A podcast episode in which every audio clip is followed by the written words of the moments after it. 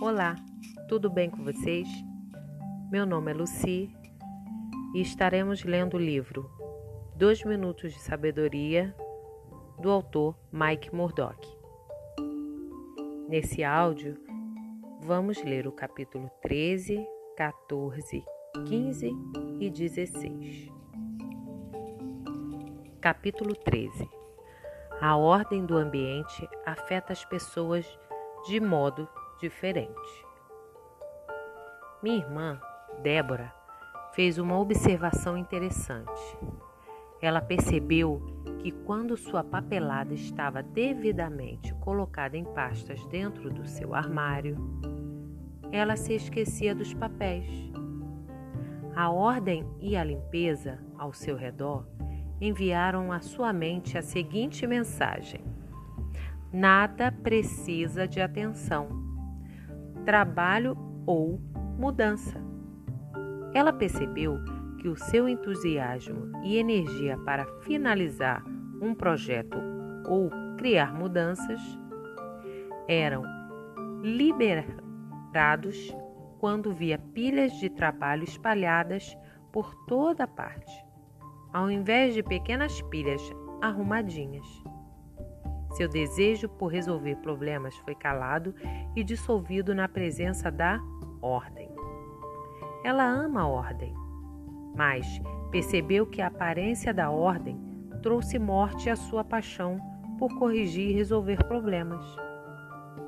Se ela entra numa casa e tudo está em seu lugar correto, ela não tem vontade de ficar porque ela vê um produto pronto, um ambiente sem necessidade de atenção e trabalho. Ela sente que não é necessária. Como vê, seu chamado, sua missão é gerar aperfeiçoamento e excelência. Então, seu subconsciente procura por um problema. Bom, para qual ela possa trazer mudança e aperfeiçoamento. Capítulo 14 Tons acusatórios em seus e-mails, cartas ou conversas criarão hostilidade. É verdade, realmente.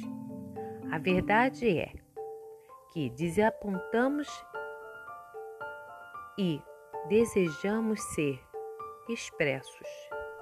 Infelizmente, nós, com frequência, expressamos nossos desapontamentos em tons de acusação, compondo o nosso problema. A acusação autoriza uma defesa, a retaliação de todos todos. Eles apenas escolhem diferentes maneiras e diferentes dias para expressá-la. A acusação libera ondas de retaliação que irão distrair você, drenar sua energia quebrar o seu foco e, em última instância, sufocar toda a sua semente de alegria dentro de você. Um tom acusatório transformará um simples problema num tsunami. Há vários anos eu percebi um tom sarcástico e cínico nos e-mails dos meus assistentes. Fiquei encucado com essa súbita mudança de atitude. Então, eu revi meus e-mails pessoais enviados a ele. Eu fiquei perplexo ao ver que meus próprios e-mails continham o mesmo tom acusatório. A reação deles foi simplesmente em defesa ao meu tom discreto, porém óbvio, de culpá-los por algo ou alguns, alguns erros que haviam cometidos. Palavras são sementes. As sementes garantem as colheitas. Capítulo 15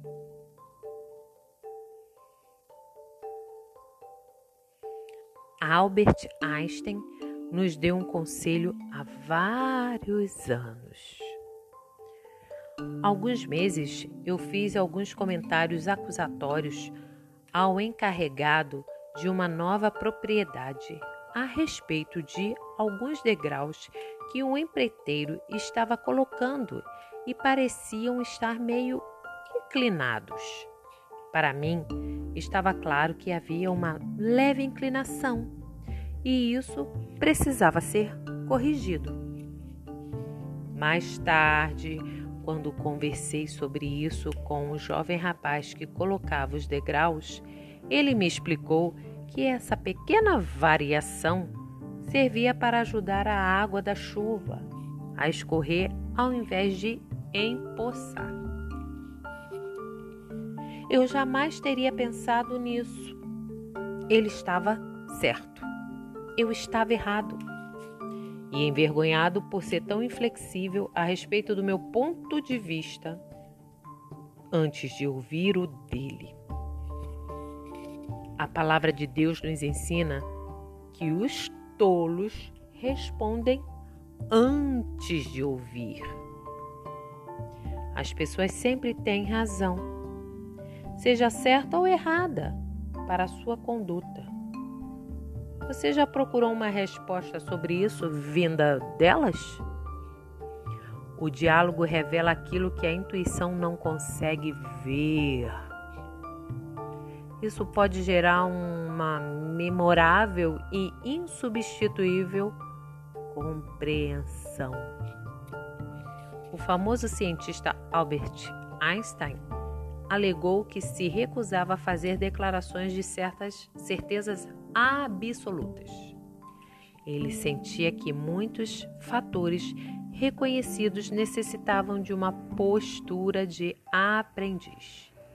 Ele deu sua opinião com as seguintes frases: Da minha perspectiva presente, eu aceito que este poder, ou pode ser o acaso, ou de acordo com minhas experiências até o momento, minha presente opinião é a seguinte: a prova da humildade é o desejo de ouvir antes. Pense nisso. Capítulo 16 A qualidade do servo determina a atmosfera do palácio. Bob Dylan o famoso cantor ficou na minha mente anos atrás com uma canção intitulada Você tem que servir alguém. Você só pode ser promovido por alguém que um dia tenha servido. Qualidade de sua forma de servir decide o momento da sua promoção. As decisões dos reis são tomadas através da informação. Os servos decidem o que os reis acreditam. Sua excelência em servir os outros irá decidir o ambiente no qual você serve. Uma inesquecível chave de sabedoria veio dos lábios de um ministro amigo meu. O caminho mais rápido para as recâmaras do, dos reis é através dos aposentos dos servos. Espero que tenham gostado. Excelente escuta para todos e até os próximos capítulos.